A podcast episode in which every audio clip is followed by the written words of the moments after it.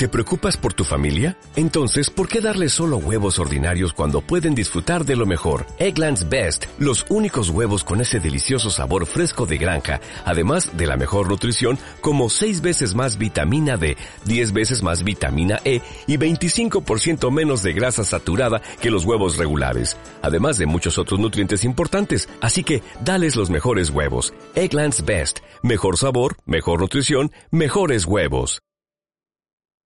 La historia no se repite, pero rima, decía Mark Twain. ¿Es posible que los eventos que están ocurriendo hoy sean una repetición de eventos de hace casi 50 años?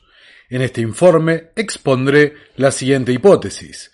La crisis de 2022 es un símil de la crisis de 1973. Analizaremos las similitudes tanto de intereses, actores, como de los eventos que ocurrieron. Acompáñenme a traer luz sobre eventos deliberadamente oscurecidos por los medios de comunicación y la narrativa oficial que impone la autoproclamada élite internacional. Pero antes, los invito a suscribirse, dar like y compartir el material para que llegue a más personas. Dicho esto, soy Nicolás Martínez Laje y esto es Terapia Liberal. Vamos con la intro.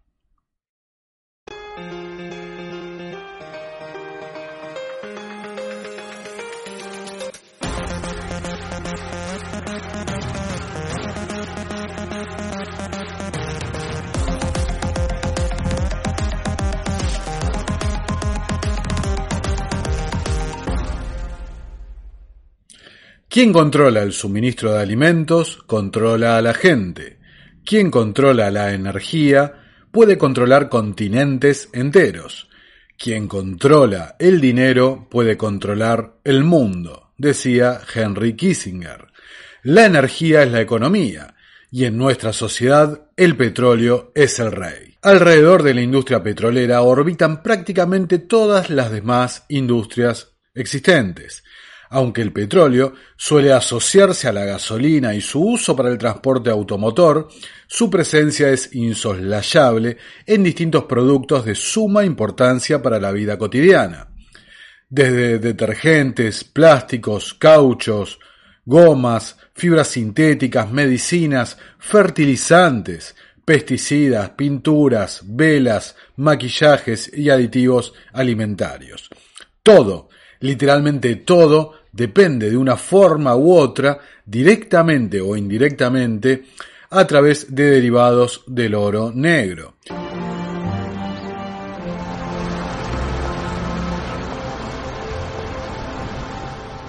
There are 6.4 billion people, I think, living on the planet now. Um, most of them are reasonably well fed, and that's a consequence of what, what, was called the Green Revolution in the second half of the 20th century. The Green Revolution consists in very large measure of fertilizing land with petrochemicals, fertilizers that are derived from petroleum. Farming has changed more in the last 50 years than it did in the previous thousand. A farmer today can work five times the land his father worked and still have time for leisure that his father never knew.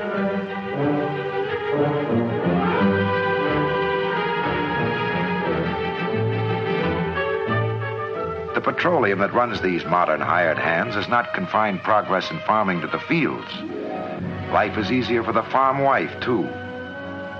What it comes down to is that the oil industry has to please Mrs. Martin and millions just like her. Already today, she's used some 87 petroleum products, including the plastic bacon wrapper and the wax of the milk carton. She'll top a 100 before the day is over. The liquids that come out of oil as it's processed and refined create the building block for all of our petrochemical, chemical, plastics, pharmaceutical, these, you know, zillions of things. Fires, insecticides, cosmetics, weed killers, a whole galaxy of things to make a better life on Earth. And you know, it isn't just oil companies that try to outdo each other, competing for the customer's dollar. The same story is true of almost every successful business enterprise on the whole planet. Well, whether you know it or not, every single preparation on this beautiful lady's dressing table, every single thing she is wearing, is influenced by oil. Just for fun, let's take away all these articles dependent upon petroleum. Her hand mirror, cosmetics, perfume, and manicure set made of plastics. Her synthetic silk negligee, her silk under... Oh, science can go no further. Ya sea que hablemos de energía, dinero, comida modificada, sostenibilidad o eugenesia, siempre, en todo lugar, estamos hablando de control poblacional. El dinero no es más que un medio de intercambio para bienes y servicios, mayormente, como hemos visto, derivados del petróleo. Eso es algo que con el paso del tiempo comprendieron tanto la élite financiera como la petrolera. Los Rothschild, para poner un ejemplo, complementaron su imperio financiero con inversiones energéticas. A la inversa, los Rockefeller complementaron su fortuna petrolera con inversiones en el sector bancario. La competencia es un pecado, por eso procedemos a eliminarla, decía John D. Rockefeller. Al finalizar la Primera Guerra Mundial, una guerra promovida por las casas de Morgan, Rothschild, Warburg y Rockefeller, entre otras, como explican Murray Rothbard, Anthony Sutton y Carol Quigley, por ejemplo, tema de otro video completamente diferente, al finalizar esta guerra, las compañías petroleras de Rockefeller, la británica BP, vinculada a la corona británica justamente, y la Royal Dutch Shell, vinculada también a la familia Rothschild y a la corona holandesa, forcejeaban para apoderarse del control del negocio de petróleo mundial. Esta competencia guió a la sobreproducción petrolera, con el consecuente desplome de los precios, mientras que una progresiva disminución de la demanda iba dando las primeras señales de lo que sería la caída de los mercados de valores en 1929 y el comienzo de la Gran Depresión. Los magnates petroleros se convencieron entonces que la competencia era mala para sus negocios. Por este motivo, en agosto de 1928, en el castillo de Aknakarri, los representantes de las siete principales compañías petroleras se reunieron y decidieron dejar de competir cartelizándose. Los participantes fueron las antes mencionadas BP, British Petroleum, conocida como Anglo-Iraní Oil Company, la Royal Dutch Shell, la familia Rockefeller representada por la Standard Oil de California, la Standard Oil de Nueva Jersey, la Standard Oil de Nueva York, y por último, representando a la oligarquía tejana del petróleo, la Gulf Oil y Texaco, quienes más adelante serían fusionadas con Chevron, es decir, absorbidas por el conglomerado Rockefeller. El acuerdo celebrado constaba de siete principios para limitar la competencia excesiva, mediante la división de mercados, la fijación de precios y la limitación de la expansión de la capacidad de producción, es decir, un control del suministro. Un acuerdo de estas características, recordemos, solo es posible si la mano de estas empresas se esconde detrás del trono aparente de la política de las democracias representativas, entre comillas, ¿no? sirviéndose así de las regulaciones y los poderes coercitivos del Estado. Siempre que pudo, Rockefeller usó al gobierno para promover sus propios intereses y obstaculizar a sus competidores. El capitalismo monopolista es imposible a menos que tengas un gobierno con el poder de estrangular a los posibles competidores, decía Gary Allen en The Rockefeller Files. Con la cartelización acordada, estas familias consolidaron el dominio sobre la industria petrolera global desde mediados de la década del 40 hasta la década del 70, llegando a concentrar de esta forma el 85% de las reservas conocidas de petróleo hasta ese momento. Esta presión y concentración comercial condujo a que los países productores de petróleo respondieran de la misma forma, cartelizándose, De esta forma, en la década del 60, en la conferencia de Bagdad, se creó la OPEP, la Organización de Países Exportadores de Petróleo.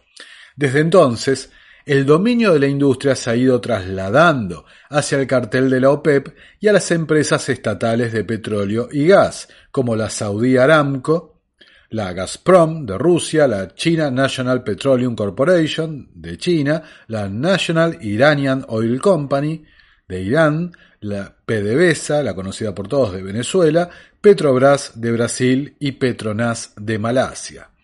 En octubre del 73, la Organización de Países Árabes Exportadores de Petróleo, la OAPEC, que consistía en la mayoría árabe de la OPEC más Egipto y Siria, decretó recortes significativos en la producción de petróleo y un embargo contra los Estados Unidos y otras naciones que habían apoyado a Israel en la guerra de Yom Kippur, el conflicto armado que se libró del 6 al 25 de octubre de 1973. This is NBC Nightly News, Wednesday, October 17th. Reported by John Chancellor. Good evening. The Middle East war produced developments all over the world today. The oil producing countries of the Arab world decided to use their oil as a political weapon. They will reduce oil production by 5% a month until the Israelis withdraw from occupied territories. If the Arab countries keep that pledge, it would reduce their production by almost 50% in one year. There were diplomatic maneuvers at the United Nations, in Washington, and in Cairo and there is a savage and possibly decisive tank battle raging in the Sinai Desert. Las consecuencias del embargo pasarían a la historia como la primera crisis del petróleo. El precio del petróleo se elevó, gracias a este embargo, hasta un 400%, lo que produjo una disparada de la inflación, desabastecimiento, racionamiento energético, cierre masivos de pymes y aumento del desempleo con sus consecuentes problemas sociales la OPEP estaba utilizando el petróleo como un arma geopolítica. Pero para comprender en toda su magnitud la situación y su paralelismo con la crisis actual, debemos retroceder a 1971, cuando el presidente Richard Nixon rompe los acuerdos de Bretton Woods. In recent weeks, the speculators have been waging an all-out war on the American dollar. The strength of a nation's currency is based on the strength of that nation's economy. And the American economy is by far the strongest in the world. Accordingly, I have directed the Secretary of the Treasury to take the action necessary to defend the dollar against the speculators. I have directed Secretary Connolly to suspend temporarily the convertibility of the dollar into gold or other reserve assets except in amounts and conditions determined to be in the interest of monetary stability and in the best interest of the United States. The effect of this action, in other words, will be to stabilize the dollar. Now, this action will not win us any friends among the international money traders. But our primary concern is with the American workers and with fair competition around the world. To our friends abroad, including the many responsible members of the international banking community who are dedicated to stability and the flow of trade, I give this assurance. The United States has always been and will continue to be a forward-looking and trustworthy trading partner. In full cooperation with the International Monetary Fund and those who trade with us, we will press for the necessary reforms to set up an urgently needed new international monetary system.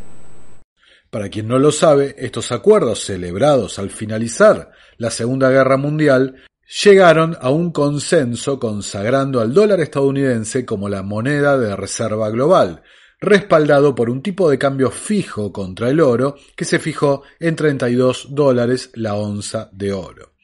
La propuesta llevada a Bretton Woods de la delegación británica encabezada por John Maynard Keynes era la implementación de una moneda global emitida por otro organismo que surgiría de estos acuerdos, el FMI, respaldada por una canasta de commodities. Esta moneda se denominaría Bancor. Lo que es muy poco conocido es que la propuesta original de la delegación americana, encabezada por Harry Dexter White, luego señalado y descubierto como un agente del comunismo soviético, era la siguiente, la implementación de una moneda global denominada UNITAS, emitida por el FMI, que una moneda que sólo actuaría como unidad de cuenta, muy similar a cómo funcionan en la actualidad los DEX o SDR en inglés del propio FMI. La Reserva Federal, aquel monstruo creado por los Morgan con la influencia de los Rothschild y participación de los Rockefeller, creado en la isla de Jekyll, había aumentado la oferta monetaria en un 340% entre 1947 y 1971, al tiempo que iba reduciendo sus reservas de oro. Sumado al elevado gasto y el déficit que ocasionaba la guerra de Vietnam, cada vez se notaba más la inviabilidad del sistema monetario internacional.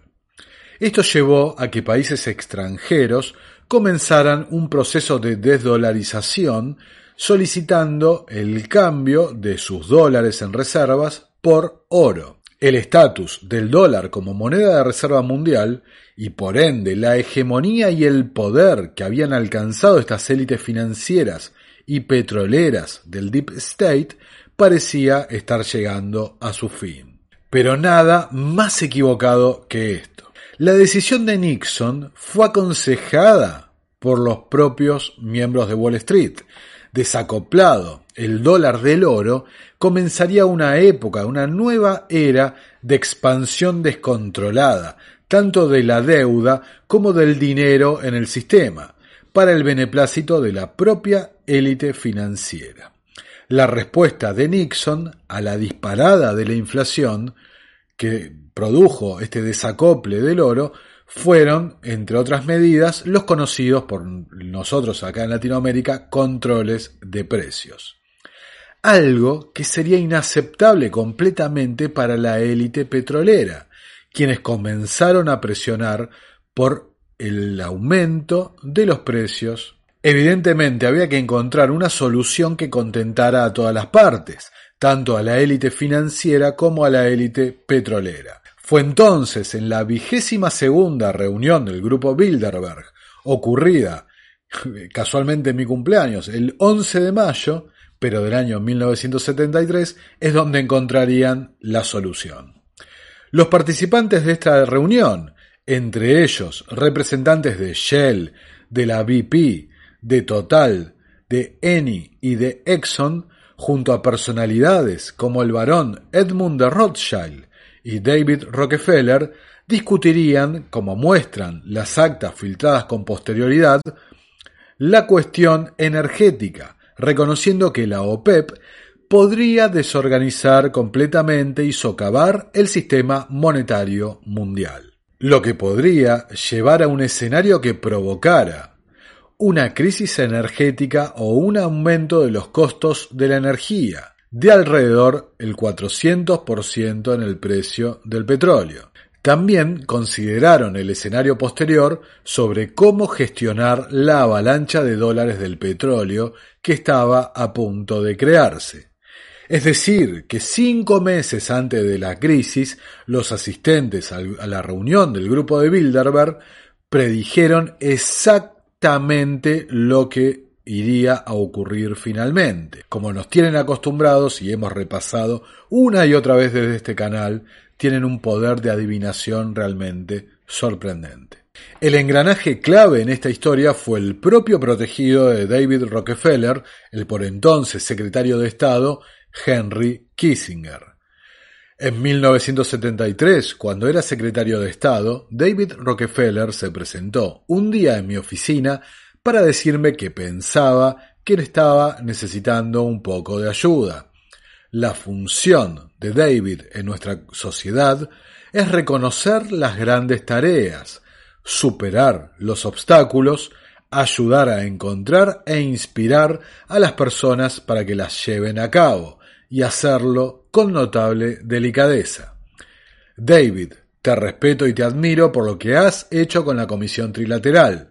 Usted y su familia han representado lo que vale para una aristocracia en nuestro país, un sentido de la obligación no sólo de hacerlo materialmente posible, sino de participar usted mismo en lo que ha hecho posible, decía Henry Kissinger con motivo del 25 aniversario de la Comisión Trilateral. Documentos desclasificados y declaraciones posteriores sugieren que la propia guerra del Yom Kippur fue provocada por el mismísimo Henry Kissinger, aplicando una diplomacia de dos caras, conduciendo tanto a Egipto a movilizarse como a Israel a atacar, basado siempre en falsas promesas o directamente ardides para engañar a las dos partes, buscando generar la reacción de la OPEP, la misma reacción que se planificó desde el grupo Bilderberg. Teníamos dos objetivos en la guerra, mantener el contacto con ambos bandos. Para ello el mejor resultado sería una victoria israelí, pero tendría un alto precio, por lo que insistíamos en que garanticen su seguridad mediante negociaciones, no mediante el poder militar. En segundo lugar, intentamos producir una situación en la que los árabes concluyeran que el único camino hacia la paz era a través de nosotros, pero, durante la guerra, tuvimos que mostrarles a los israelíes que tenían que depender de nosotros para ganar y que no podían ganar si éramos demasiado recalcitrantes, decía Henry Kissinger. La guerra del Yom Kippur, entonces, fue un instrumento para obligar a los jeques petroleros a adoptar una posición de chivo expiatorio de cara a la opinión pública occidental mientras se reestructuraba el sistema financiero internacional. Como diría el por entonces ministro de Petróleo de Arabia Saudí, Ahmed Saki Yamani, quien declararía estar 100% seguro de que los estadounidenses estaban detrás del aumento del precio del petróleo de 1973. Un alza de los precios que enriquecería a los carteles petroleros árabes y occidentales, mientras que los platos rotos los pagaríamos nosotros, los ciudadanos de a pie, igual que hoy en 2022. La OPEP representaba el 50% de la producción mundial. Eso la convertía en un increíble medio de presión sobre las grandes petroleras que habían tenido poder hegemónico hasta entonces y también sobre los países industrializados que cada vez dependían más de sus importaciones de petróleo. Tenían un objetivo común, mejorar sus ingresos aumentando el precio del barril que pensaban con razón que era muy bajo. Como tantas veces en la historia, una guerra estaría en los orígenes de este episodio. La guerra del Yom Kippur.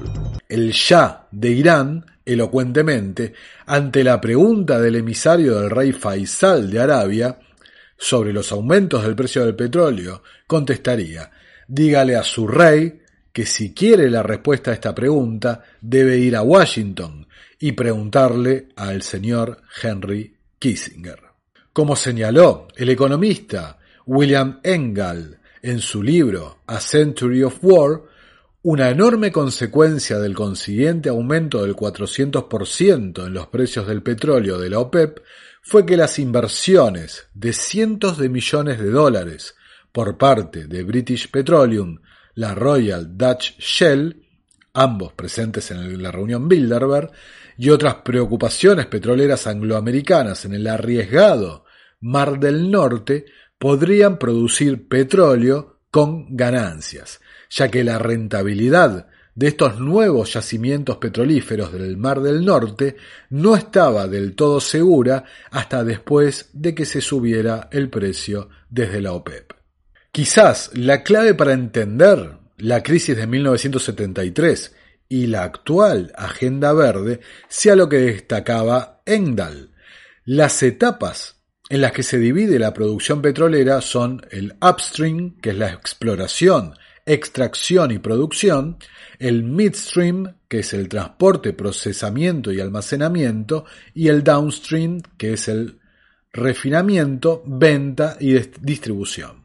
La clave de la rentabilidad petrolera está en el upstream, es decir, en la exploración, extracción y producción. Si los precios no hacen que la exploración, la extracción y la producción sea rentable, no se lleva adelante y esto baja el suministro del petróleo. La crisis de 1973 se zanjó con el acuerdo de que las transacciones de la OPEP se condujeran en dólares, dando nacimiento al actual sistema comúnmente denominado petrodólar. Tal como se discutió en la reunión de Bilderberg, se pactó con los jeques que el reciclaje de estos petrodólares fuera canalizado a través de los bancos de Wall Street, en particular el banco Chase de la familia Rockefeller. De acuerdo al economista William Engdahl, cuando un funcionario de la Casa Blanca sugirió al Tesoro norteamericano que obligara a la OPEP a bajar el precio del petróleo, fueron los líderes bancarios quienes ignoraron este consejo y presionaron por un programa de reciclaje de los dólares para adaptarse a los nuevos precios más altos del petróleo. Como diría el principal asesor de inversiones de la Agencia Monetaria de Arabia Saudita, se deben guiar las inversiones en petrodólares saudíes a los bancos correctos, naturalmente los bancos ubicados en Londres y Nueva York. Instituciones que finalmente volcarían estos dólares como préstamos a los gobiernos latinoamericanos, quienes finalmente serían incapaces de cumplir los pagos para ser luego en el tiempo rescatados por el FMI, producto de las reuniones globalistas de Bretton Woods sucesores de las reuniones globalistas de la Primera Guerra Mundial, de la Liga de Naciones, llevada adelante también bajo la influencia de los Morgan, Rockefeller, Rothschild.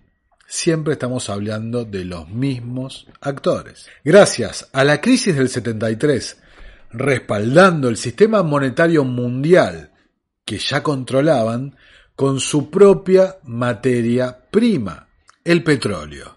Las élites petroleras y financieras entonces alcanzaron niveles de control sobre la economía mundial sin precedente alguno.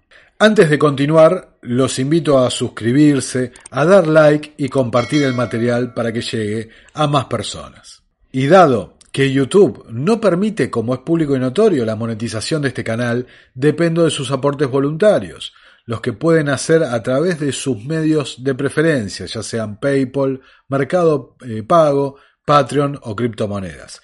Tienen los links en la descripción de este video y la descripción del canal. Es la creencia de Kissinger que al controlar los alimentos uno puede controlar a las personas y al controlar la energía, especialmente el petróleo, uno puede controlar las naciones y sus sistemas financieros.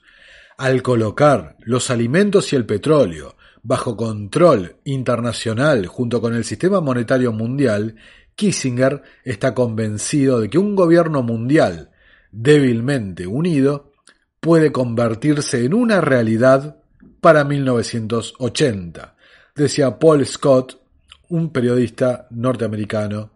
Las actuales crisis de 2022 tienen similitudes y paralelismos evidentes con la crisis de 1973.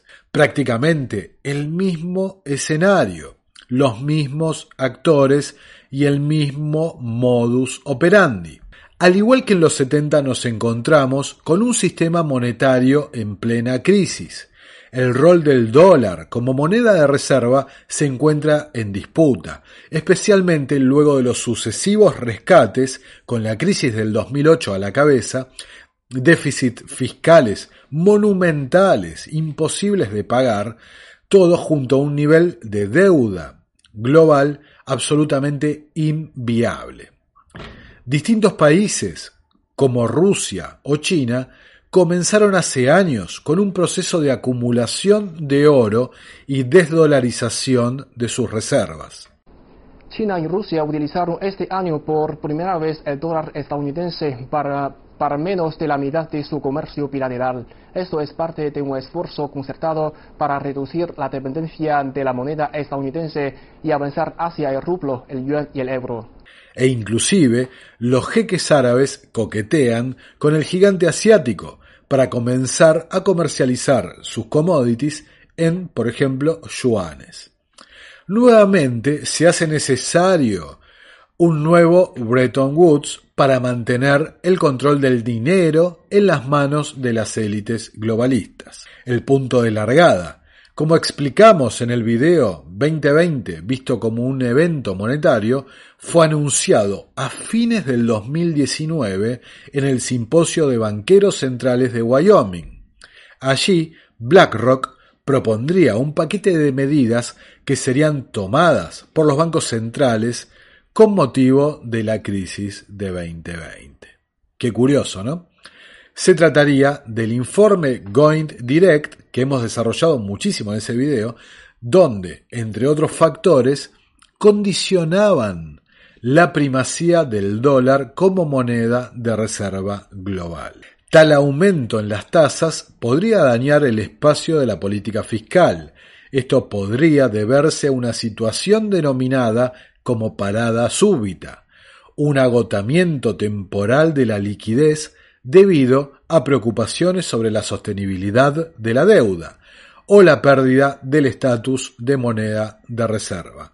Recordemos las declaraciones del presidente de la Fed sobre la sostenibilidad de la deuda. The um, the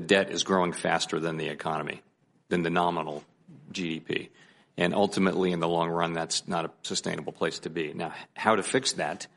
It's easy to say that, and you know, how you do that and when you do that is is an issue that is up to you and not to us. But I would I would be remiss in not pointing out that the consequences of not addressing it are just that we'll be spending more and more our kids really and grandkids they'll be spending their tax dollars servicing debt rather than on the things they really need. Solo se necesitaba entonces un conflicto que sirviera de chivo expiatorio como la guerra de Yom Kippur de 1973.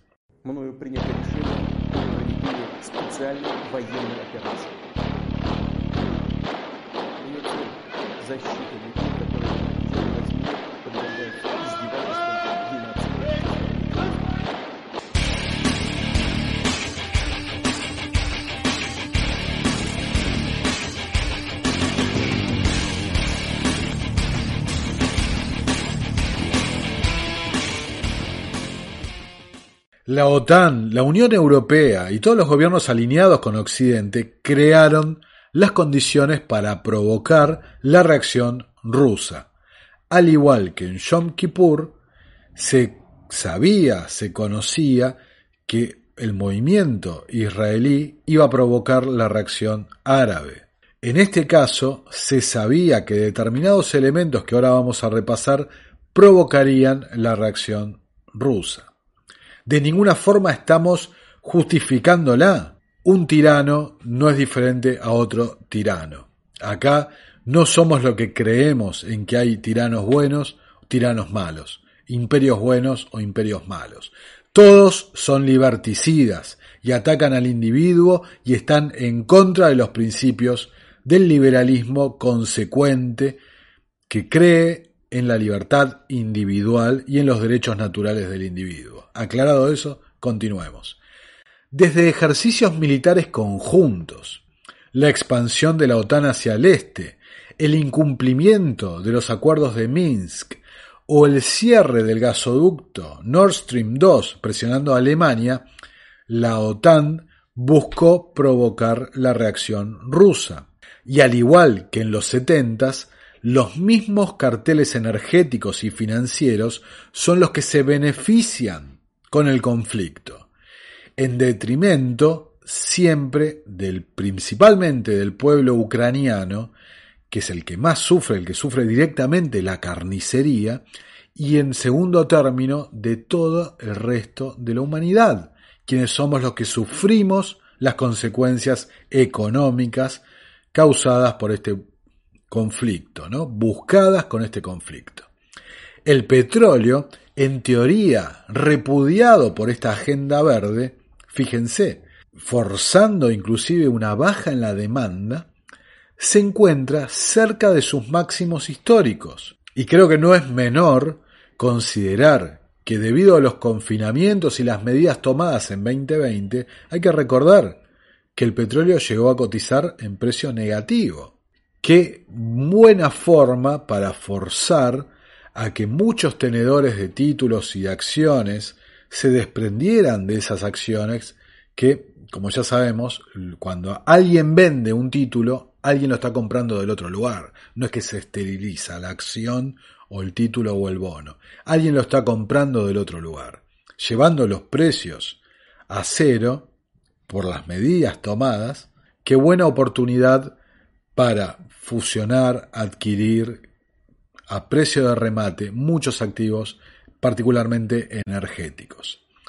Y me llamó la atención, investigando para este video, la cantidad de quiebras que hubo en el sector eh, petrolero, en el sector energético, debido a las medidas tomadas en 2020.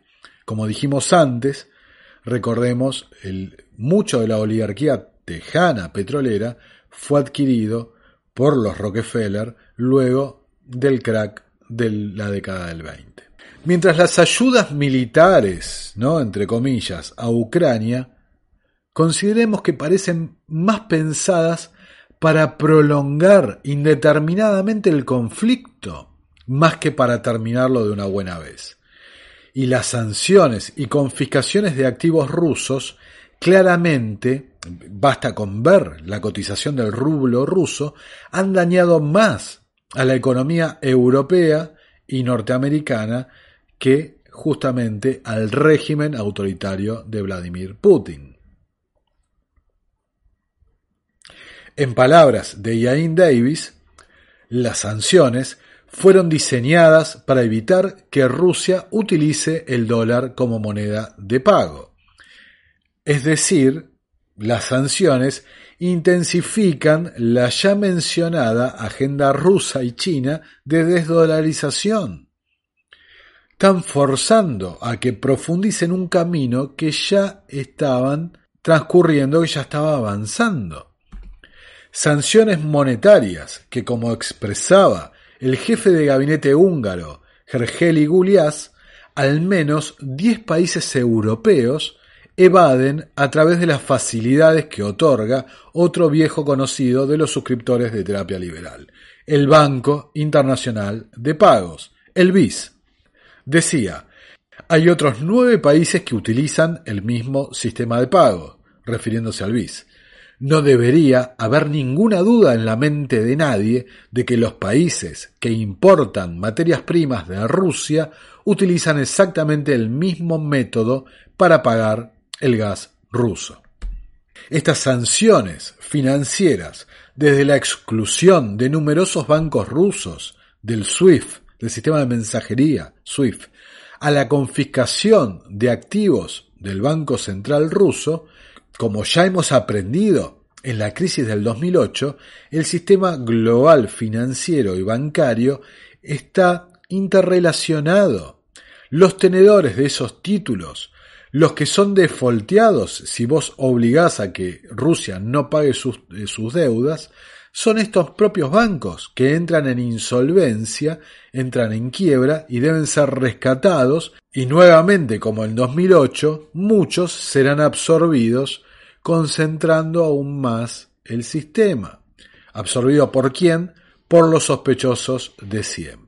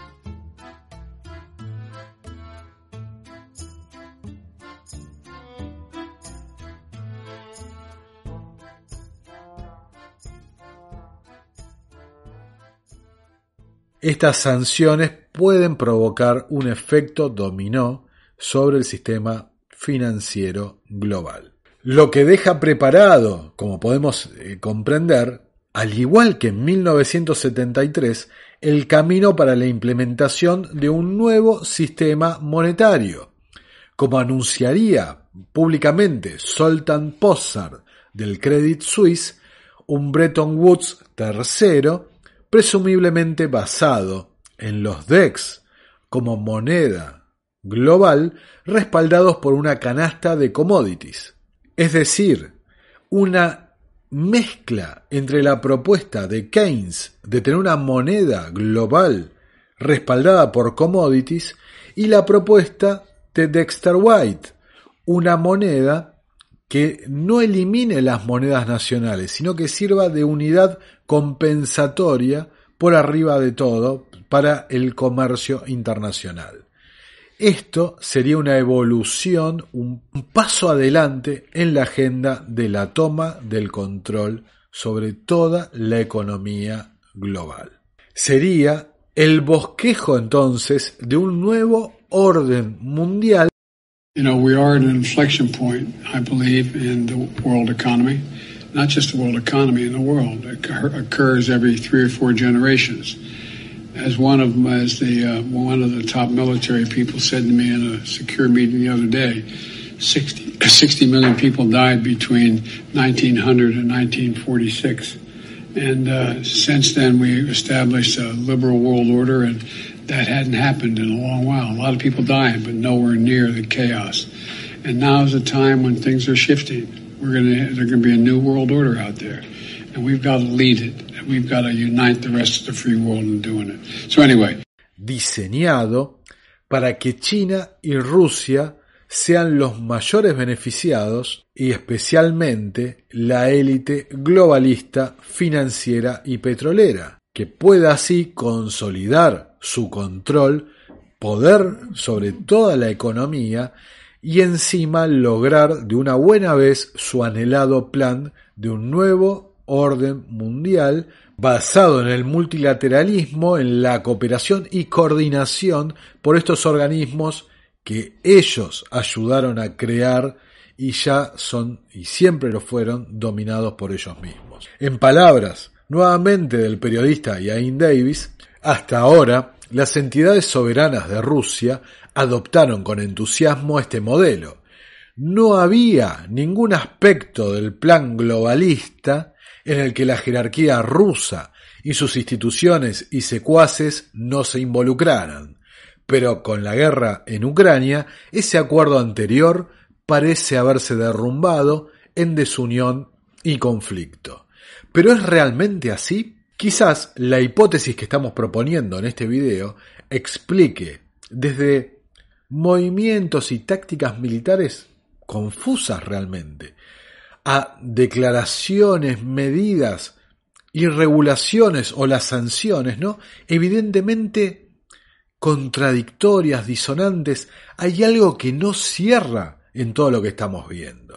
Al igual que en 1973, los carteles internacionales se vuelven a beneficiar de generar escasez, de manipular el suministro de algo para así elevar los precios internacionales, asegurando, voy a repetir una y otra vez, su control, asegurando su lugar de prevalencia, de primacía, diseñando a su vez el futuro sistema monetario que reemplace al actual petrodólar hecho a imagen y semejanza de los intereses económicos de esta misma élite. La forma más fácil de controlar o eliminar a los competidores no es superarlos en el mercado, sino usar el poder del gobierno para excluirlos del mercado.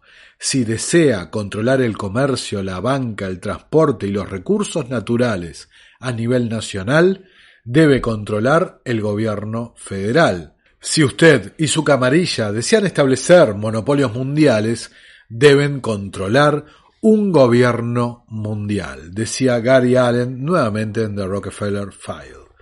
El gran elefante en la habitación voy a reconocerlo, es la agenda ecológica, la denominada transición verde, impulsada y financiada por estas mismas élites petroleras y financieras, cuyas consecuencias para nosotros, el resto de la humanidad, van a ser absolutamente devastadoras.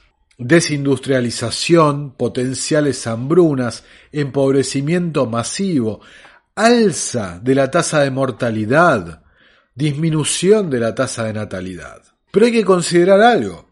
El término renovable se basa en consideraciones geológicas más que en consideraciones económicas. Como sintetiza Bloomberg, los economistas nos enseñan que los recursos no se agotan. A medida que algo se vuelve más escaso, su precio aumenta, lo que provoca la búsqueda de nuevos suministros o el descubrimiento de sustitutos.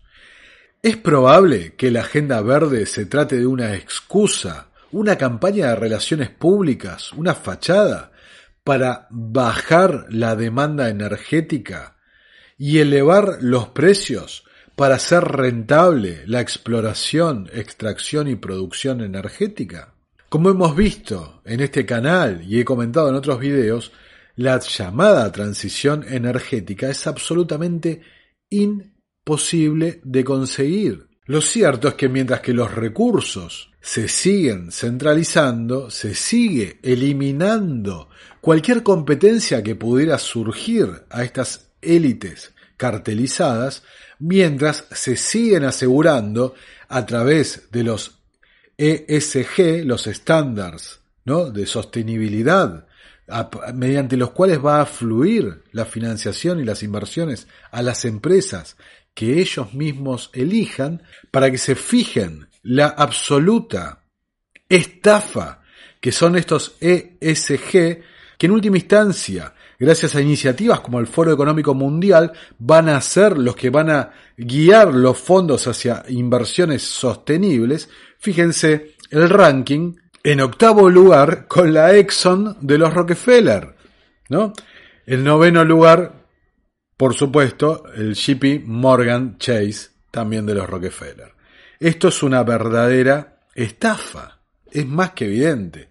Y curiosamente el resto del, ranking lo componen Apple, Microsoft, Amazon, Google, United Health Company de salud, Nvidia, productores de chips, las tarjetas gráficas, los ya dicho Exxon y JP Morgan Chase y Procter y Gamble, ¿no? cerrándolo en décima posición. O sea, me parece más que evidente la verdadera estafa ¿Qué significa todo esto? Dijimos antes monopolizar, cartelizar, eliminar la competencia y frenar las innovaciones. Algo donde la industria petrolera sí que tiene antecedentes, como cuando a principios del siglo XX, hasta más o menos mediados del mismo, destruyeron no solo el motor eléctrico, al punto de hasta lograr suspender el uso de trenes eléctricos en las ciudades o frenar el uso del etanol como combustible sustituto a la gasolina. Lo que es indudable es que estos intereses, los Rothschild, Morgan, Rockefeller, etcétera, etcétera, los Gates modernos, vienen soñando con la implementación de impuestos globales al carbono y el establecimiento de un nuevo orden mundial basado en créditos de energía, la idea tecnocrática, desde hace décadas. We're developing through technology an ability for consumers to measure their own carbon footprint. What does that mean? That's where are they traveling? How are they traveling? What are they eating? What are they consuming on the platform? So, individual carbon footprint tracker. Mm. Stay tuned. We don't have it operational yet, but this is something that we're working on. Justamente la energía, el recurso que vienen controlando y manipulando hace más de 200 años. Una sociedad igualitaria equivale a una sociedad más pobre. Una sociedad resiliente equivale a una preparada para soportar hambrunas y pobreza sin chistar. Sociedad sostenible, sustentable, significa una sociedad incapaz de contar con energía para sostener una economía pujante. Se ha terminado entonces la era de la energía barata y del crédito barato. Y, como nos advertía Rob Capito, el presidente de BlackRock, por primera vez va a entrar en una tienda y no va a comprar lo que quiere. Y aunque parezca absolutamente contraintuitivo, aquellos señalados como exponentes del capitalismo, exponentes de la libre empresa y demás, con todo esto que hemos visto, son los enemigos número uno del mercado. Por eso, una y otra vez han rechazado, han escapado de la competencia, han financiado los experimentos de la revolución bolchevique, del nazismo y ahora la China comunista. En palabras de Larry Fink, uh, uncertainty. Markets don't like uncertainty. Markets like actually totalitarian governments where you have a uh, understanding of what's out there, and obviously we're uh, the whole dimension is changing now with, uh, as you said, a democratization of, uh, of countries, and and democracies are very messy, as we know in the United States. Uh, you have opinions changing back and forth. Y en este clip, Larry Fink de BlackRock, socio también de la junta directiva del Foro Económico Mundial, de donde salió el Going Direct, nos explica por qué es que a los capitalistas les gusta tanto el Estado, por qué les gusta tanto las regulaciones, por qué desprecian tanto la competencia. Muchas gracias por llegar hasta acá. Si quieren colaborar con el canal, tienen los links en la descripción. Y como siempre los invito a suscribirse, a compartir y a darle like al material, así llega a más gente. Dicho todo esto, soy Nicolás Martínez Laje, esto es Terapia Liberal y nos estamos viendo en una próxima y nueva edición. Muchas gracias por estar ahí.